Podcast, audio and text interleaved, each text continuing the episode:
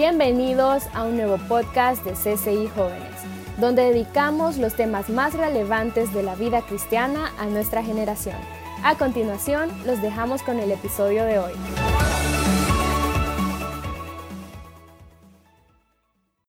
Ahí donde estás, dile al Señor en tu corazón, quiero escucharte, Dios. Quiero escucharte, Dios, dile.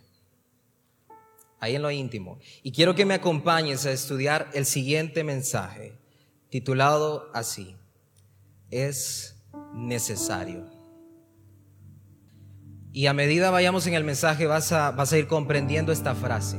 Es necesario. Permítame introducirlo de la siguiente manera. ¿Alguna vez se han preguntado por qué hay cuatro evangelios? ¿Por qué no tres? ¿Por qué no dos? ¿Por qué no uno? ¿Por qué no cinco? ¿Por qué cuatro evangelios en especial? Bueno, déjenme decirles que cada evangelio refleja una porción distintiva de la naturaleza de Jesús, de su poder en medio de nosotros dando piezas claves para que sus hijos conozcamos su obra, su naturaleza y su mensaje de forma integral. Cuatro evangelios porque en Ezequiel, Ezequiel tuvo una revelación del cielo y vio cuatro seres celestiales y eso representa. Así que cada evangelio, aunque es la misma historia, nos cuentan un panorama de la vida de Jesús especial. Por ejemplo, el Evangelio de Mateo presenta a Cristo como un rey, usando el símbolo del león de la tribu de Judá. El Evangelio de Marcos, si tú lo estudias, tú vas a encontrar que Cristo es presentado como un siervo, el sacrificio perfecto. En el Evangelio de Lucas, tú verás que Cristo es presentado como hombre el Hijo del Hombre, el símbolo del hombre. Y en Juan tú verás que Cristo es presentado como Dios. Los cuatro escenarios acerca de Jesús. Pero quiero que noten esto, el Evangelio de Juan en particular tiene algo muy especial. Este es el Evangelio más abstracto y más profundo que los otros tres porque nos habla de verdades espirituales que los otros evangelios no los describen. Mientras los otros evangelios inician con la genealogía de Jesús, su nacimiento, el evangelio de Juan comienza con la vida de Jesús antes de haber estado aquí en la tierra, con su posición antes de haber llegado entre los hombres. El evangelio de Juan enfatiza la deidad de Cristo de manera poderosa. Y es un evangelio muy importante y es el que quiero que me acompañen el día de hoy a estudiar. En el Evangelio de Juan tú vas a encontrar que Jesús afirma su deidad. Y Jesús dice como yo soy el camino, refiriéndose a todo aquel que esté perdido. Jesús dice yo soy la puerta, refiriéndose a todo aquel que necesite entrar en el reino de Dios. Yo soy el pan de vida, hablando de todo aquel que necesite el alimento espiritual. Yo soy la luz del mundo, refiriéndose a todo aquel que esté en tinieblas. Yo soy la vida, refiriéndose a todo aquel que aún se encuentre en muerte. Y así que quiero que me acompañes a estudiar este tema sacado del Evangelio de Juan. Es necesario, es necesario. Quiero que vayas conmigo al siguiente versículo de Juan 3 del 1 al 6 para que tome forma este mensaje que estamos hablando esta noche. Juan 3 del 1 al 6. Escucha bien esto. Había un hombre de los fariseos llamado Nicodemo, prominente entre los judíos. Este vino a Jesús de noche y le dijo, rabí, Sabemos que has venido de Dios como maestro, porque nadie puede hacer las señales que tú haces si Dios no está con él. Jesús le contestó, en verdad te digo, el que no nace de nuevo no puede ver el reino de Dios. Nicodemo le dijo, ¿cómo puede un hombre nacer siendo ya viejo? ¿Acaso puede entrar por segunda vez en el vientre de su madre y nacer? Jesús le respondió, en verdad te digo, que el que no nace de agua y del Espíritu no puede entrar en el reino de Dios. Lo que es nacido de la carne, carne es, y lo que es nacido del Espíritu, Espíritu es. Sabes, gracias a Dios por esta conversación. Gracias a Dios por esta conversación entre Jesús y Nicodemo. Porque es esta conversación la que Jesús utiliza para darnos el principio espiritual, creo uno de los más fundamentales de la vida cristiana, el nuevo nacimiento de una persona, volver a nacer. El nombre Nicodemo significa victoria de la gente, victoria del pueblo, y vaya que sí lo fue. Dice la escritura que Nicodemo era un prominente, era un principal. En griego la palabra se utiliza argón y significa que era un líder de líderes era un maestro de maestros, el que se acerca a Jesús para conversar con él. Un hombre que creía que a través de la religión podía conocer a Dios. Cristo nos muestra en estos pasajes la única forma de poder llegar al Padre. Noten que Jesús no le está respondiendo a Nicodemo. Él no le está respondiendo a Nicodemo lo que Nicodemo viene a comentarle. Jesús le responde a su falta, a su falsa idea de salvación. Jesús le está respondiendo a su cultura. Jesús le está respondiendo y le está diciendo, Nicodemo, no es la mucha letra la que te va a hacer salvo. No es tu falsa idea de salvación, ni tampoco tu religión. Tienes que volver a nacer. Y Jesús comienza esa conversación con un hombre que conocía toda la Torah, toda la Biblia, le enseñaba a otros, pero no era salvo. Jesús afirma dos veces esta verdad. Le dice a Nicodemo, en verdad te digo, tienes que volver a nacer. En verdad te digo, del agua y del Espíritu. Pablo, en Romanos 10, la famosa oración de arrepentimiento, utiliza este mismo principio, pero como su audiencia eran romanos, gente de filosofía, gente de mucho conocimiento, Pablo tiene que describirlo de otra forma y les dice, si tú comprendes quién es Dios, si, si le aceptas en tu corazón y si crees, y Pablo lo que le está describiendo a los romanos es esto, Romanos les dice, tienen que volver a nacer de la mente, del espíritu, de un ser integral. Tienen que volver a nacer. Pero hoy en día esa idea de salvación se ha tergiversado y hemos llegado a creer que una oración te hace salvo. Y yo quiero que hoy tú te cuestiones a ti mismo y tú puedas responder esta pregunta. Así que veamos tres cosas lo primero es esto, es necesario nacer de nuevo. No sé si tú tienes 40 años en la fe, si vienes iniciando, si no has escuchado de Jesús. Quiero que sepas esto, Jesús nos dijo, es necesario nacer de nuevo. No hay otra forma. Jesús nos enseñó, es necesario que tú vuelvas a nacer para poder entrar en el reino de Dios. Así que eso me lleva a la pregunta esta noche, ¿has nacido de nuevo?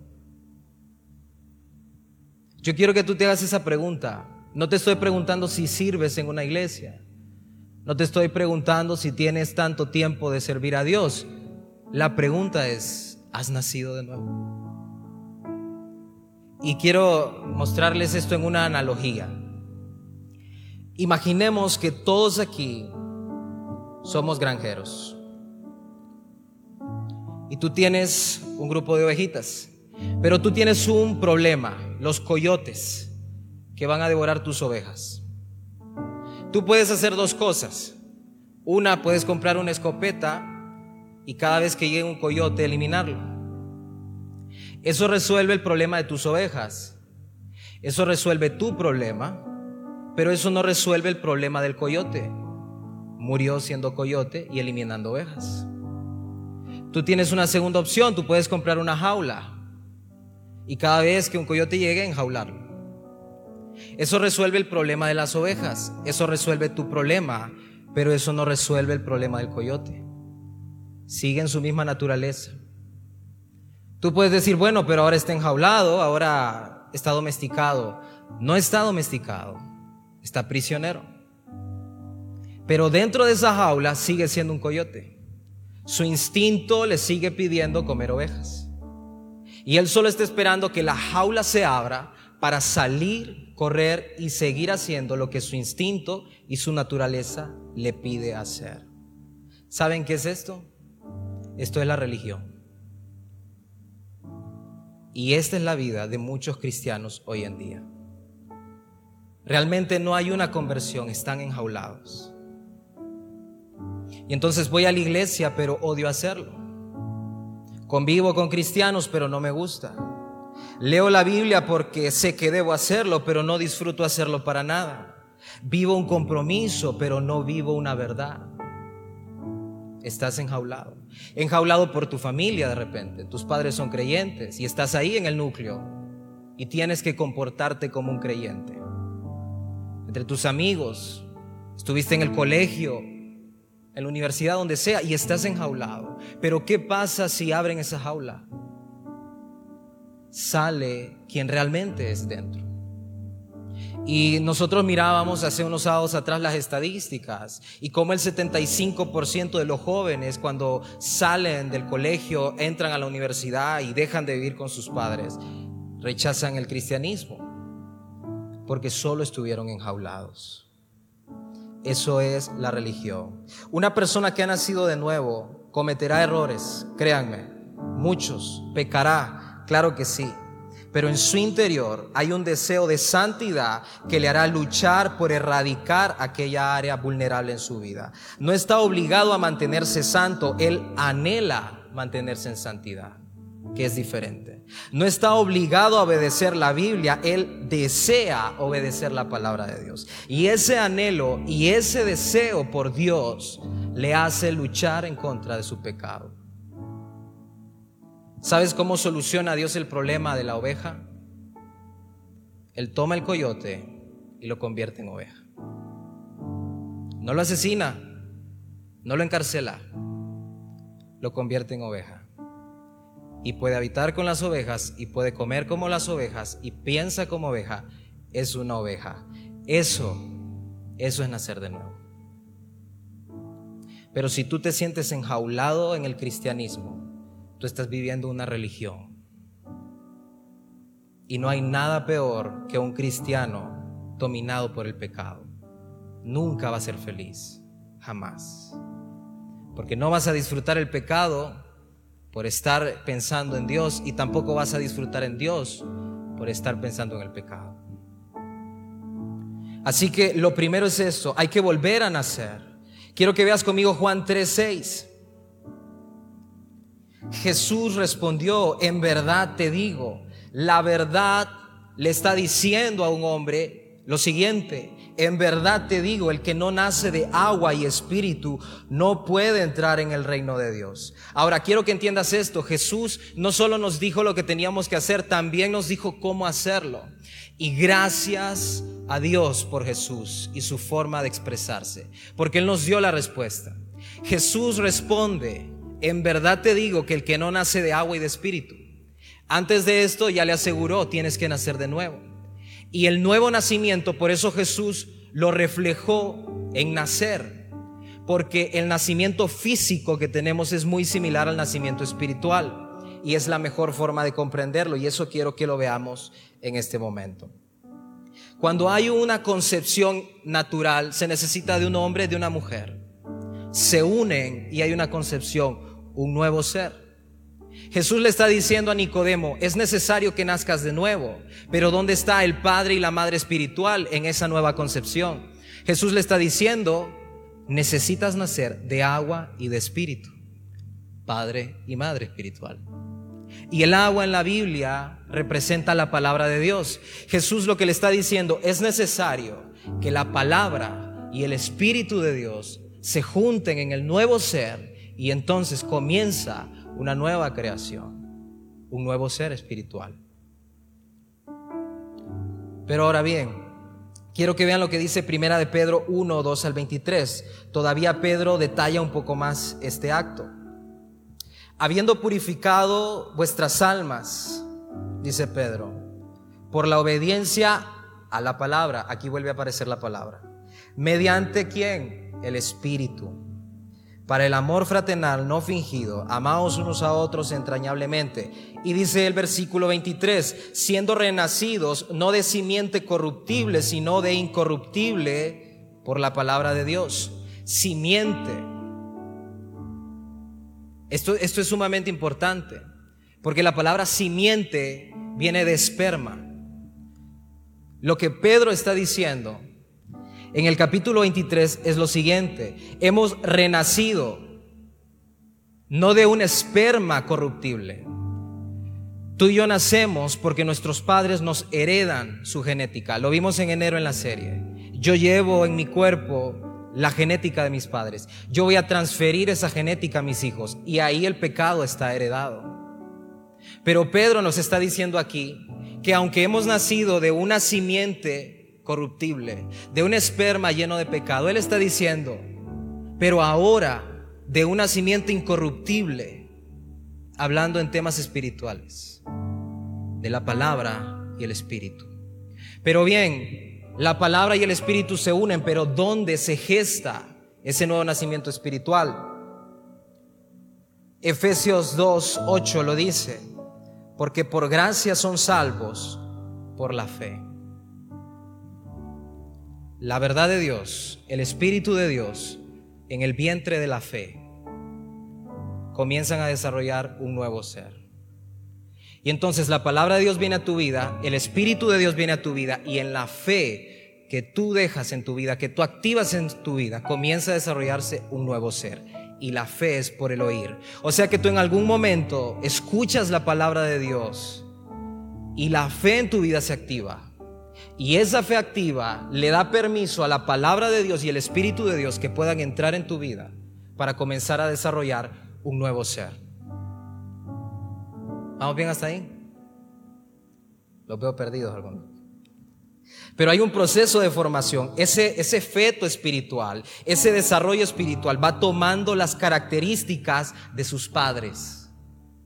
La palabra y el Espíritu Santo va tomando esas características, va tomando su ADN. Posiblemente al inicio no se verá, es un proceso, una pancita no la vas a ver al inicio, pero con el tiempo y los meses va tomando forma, se va desarrollando, se comienza a volver evidente. Así que vamos profundizando un poco más. En segundo lugar, cuando hablamos del nuevo nacimiento, hay un nuevo inicio y gracias a Dios por eso. Hay un nuevo inicio en la vida de aquel que acepta a Cristo y vuelve a nacer. Cuando tú naces, todo es un inicio. No hay nada detrás de ti. Nadie te puede culpar por algo. Todo comienza desde cero. Tú tienes un nuevo propósito delante de Dios. Tú tienes un plan escrito por Dios y hay un fuerte deseo de tu Padre Espiritual para que ese plan se lleve a cabo. En un nacimiento los padres le transmiten al hijo su vida. Científicamente es así, espiritualmente es así así como tú y como yo traemos en nuestro genes parte de nuestros padres. Así ocurre espiritualmente. Quiero que veas lo que dice Primera de Pedro 2:9. Pero ustedes son linaje escogido, real sacerdocio, nación santa, pueblo adquirido para posesión de Dios, a fin de que anuncien las virtudes de aquel que los llamó de las tinieblas a su luz ¿Sabes lo que está diciendo aquí Pedro? Ustedes son linaje escogido. Ustedes ahora pertenecen a una descendencia diferente. Ustedes ahora llevan en su ser el ADN de Cristo espiritualmente hablando. Ahora ustedes son llamados hijos por eso. Ahora ustedes son un linaje escogido. Ahora pertenecen al real sacerdocio. Ahora son levitas espiritualmente hablando. Ahora ustedes son una nación santa. Pertenecen al pueblo de Dios porque son posesión de Dios para anunciar las virtudes de aquel que los rescató. Pero, ¿qué ocurre si tú no ves un desarrollo? ¿Qué harías tú si vas a una clase de preescolar y ves un montón de niños chiquitos sentados, pero en una de esas sillas encuentras a un grandulón con bigote, con canas? Tú inmediatamente dirías, algo aquí no está bien. ¿Cierto? Tú dirías, mm, aquí algo anda mal. ¿Por qué? Porque no es la etapa de él, ¿cierto? Muchos creyentes ven atrofiado su crecimiento porque no se están nutriendo del alimento provisto por Dios. Se han quedado estancados. Por eso Pablo le habla a la iglesia y les dice, ustedes a esta altura deberían ser maestros, les dice, pero siguen siendo niños pequeños, escuchando y, necesitando las cosas elementales del cristianismo, dice Pablo. Sumado a un mal entendimiento de la salvación en la vida del creyente, no somos salvos por hacer una oración, somos salvos porque hemos nacido de nuevo. Si tú le preguntas a un creyente, muchos no saben esta respuesta, ¿por qué eres salvo? No se trata de recordar una fecha cuando hiciste una oración, se trata de nacer de nuevo.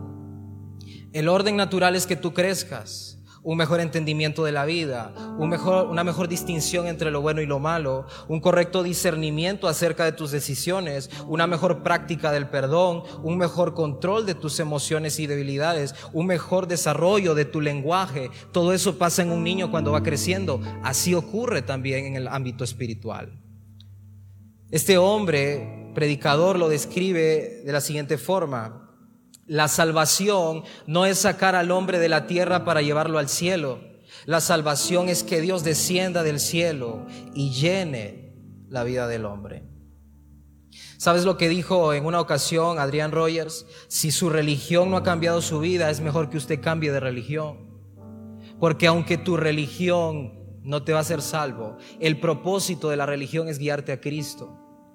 Y si tú ya llevas tiempo en el cristianismo como religión, pero no ha habido un cambio en tu vida, algo no está bien.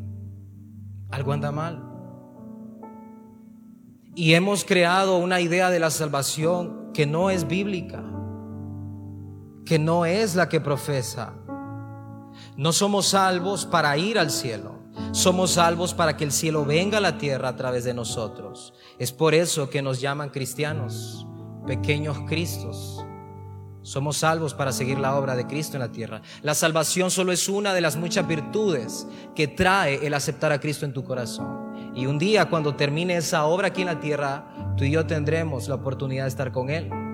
Pero la salvación no es un boleto para tener un lugar en el cielo. Dentro del plan redentor de Dios hay un propósito para tu vida. Hay una labor en tu vida. La salvación no es ganar un lugar en el cielo, la salvación es volver a nuestro plan original, dándole lugar a Cristo, dándole lugar a Dios que Él se merece. ¿Has nacido de nuevo? ¿O estás enjaulado? Y cuando abren esa jaula tú sales y comienzas a desarrollar la verdadera naturaleza. ¿Sabes si es así? Dios te está diciendo hoy necesito que nazcas de nuevo.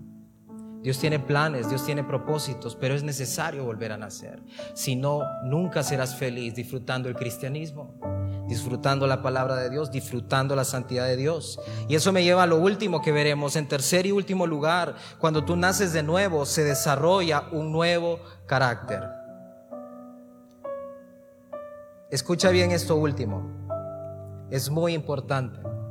Cuando tú naces de nuevo se desarrolla un nuevo carácter. Cuando un niño nace, dependiendo de su entorno, de su núcleo familiar, él comienza a desarrollar su carácter, sumado a lo que ya trae heredado. Mira lo que dice segunda de Pedro 1, del 3 al 4, pues su divino poder nos ha concedido todo cuanto concierne a la vida y a la piedad mediante el verdadero conocimiento de aquel que nos llamó por su gloria y excelencia. Y dice el versículo 4, por ella Él nos ha concedido sus preciosas y maravillosas promesas, a fin de que ustedes lleguen a ser partícipes de la naturaleza divina.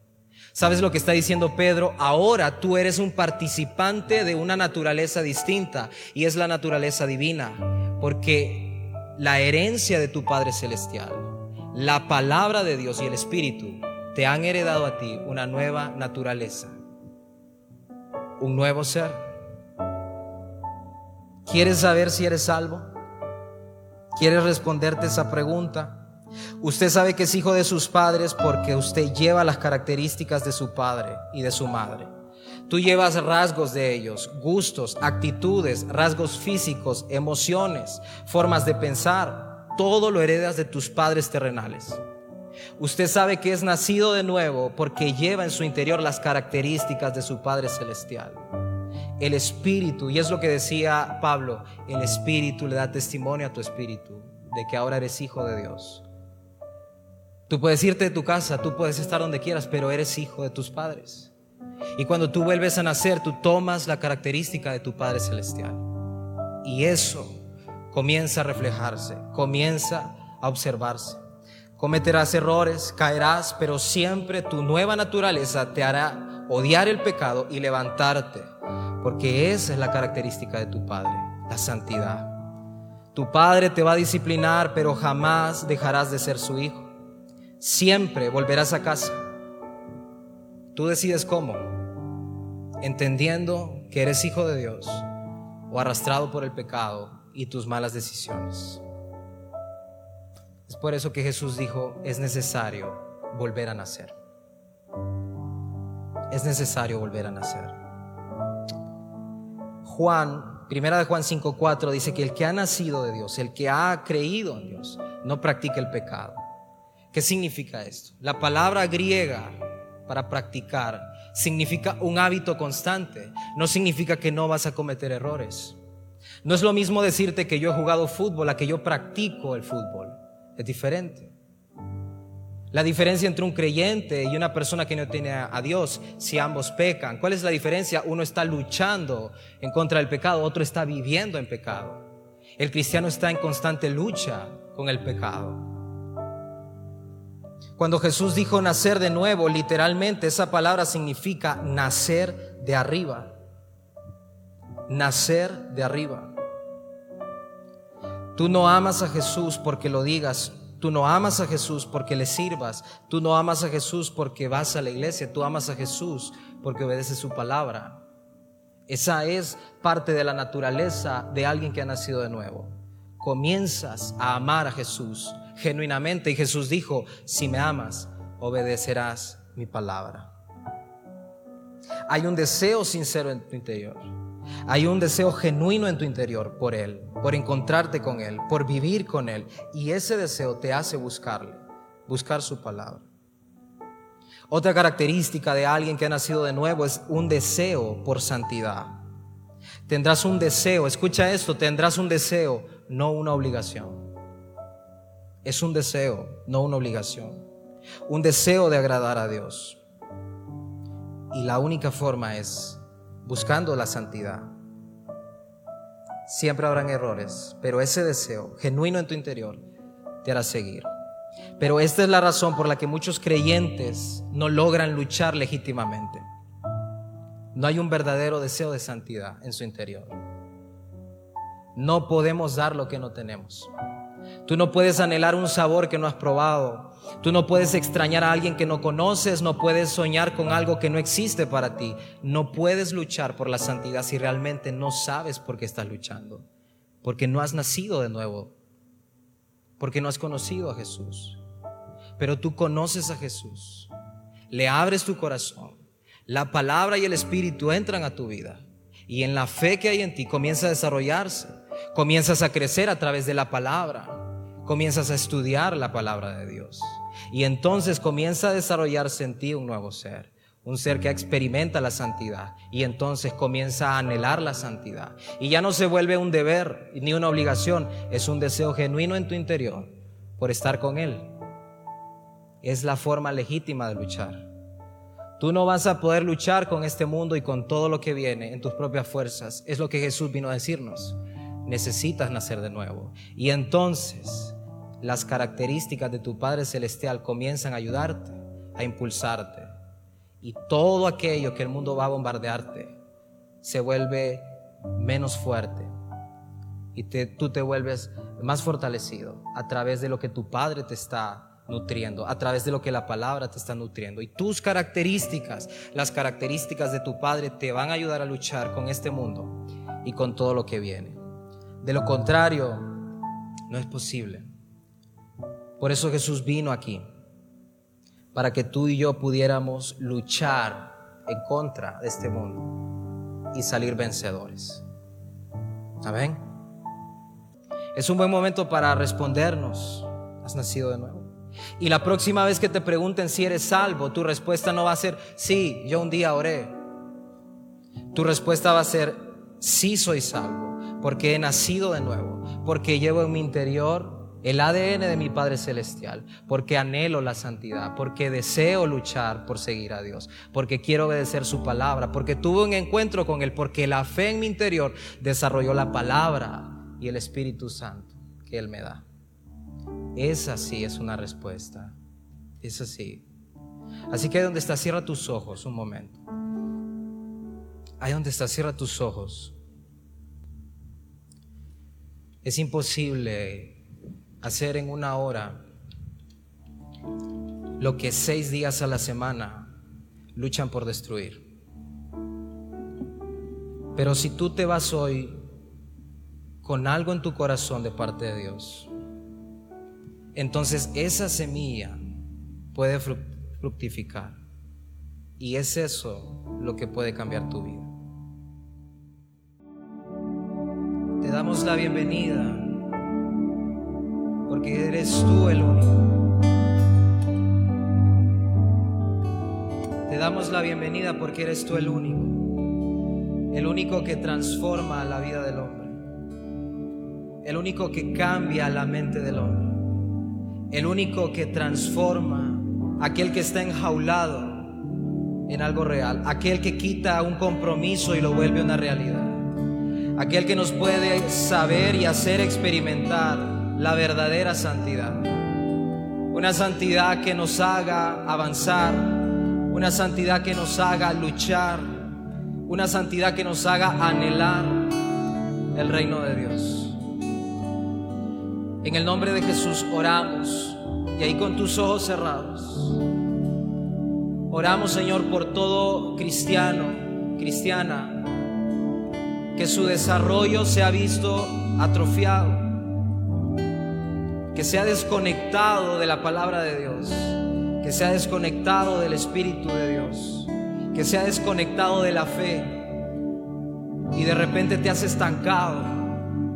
Y Satanás ha utilizado eso para comenzar a introducir tu pasado, para comenzar a introducir debilidades, para comenzar a introducir pecado. Sabes, el Señor te está diciendo, hay algo que yo quiero hacer contigo. Hay que comenzar a alimentarse otra vez. Hay que comenzar a nutrirse otra vez. Hay que despertar la fe dormida que hay en tu corazón.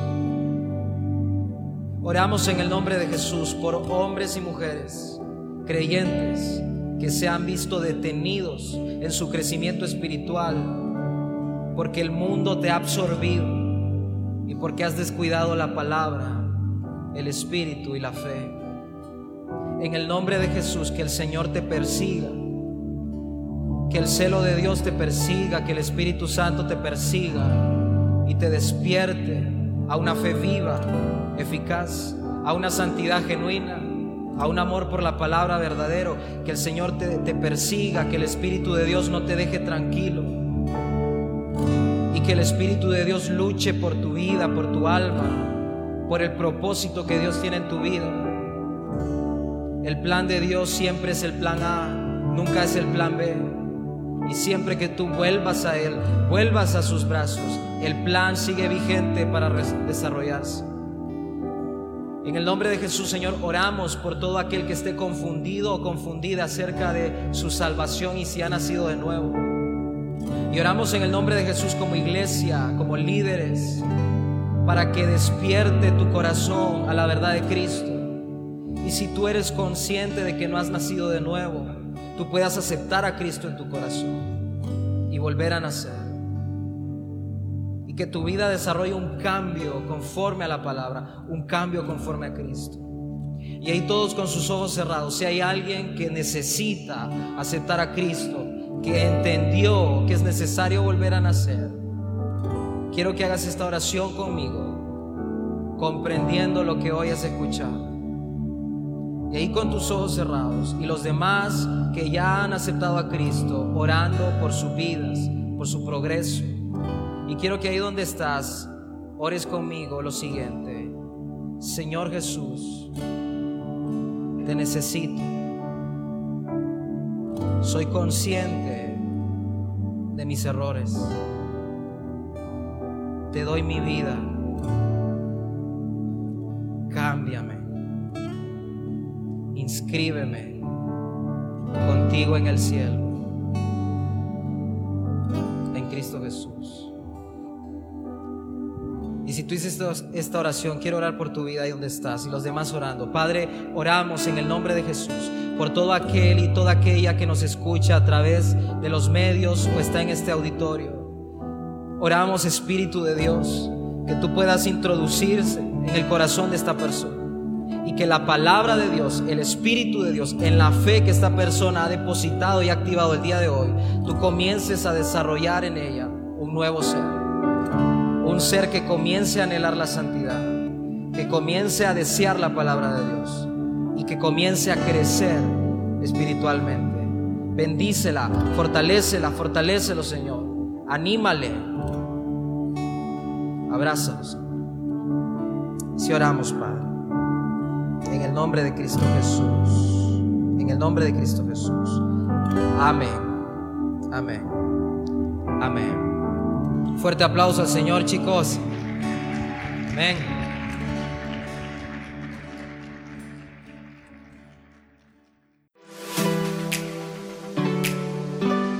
No te pierdas el próximo episodio. También puedes encontrarnos en Facebook, Instagram, Twitter, Telegram y YouTube para tener acceso a más contenido.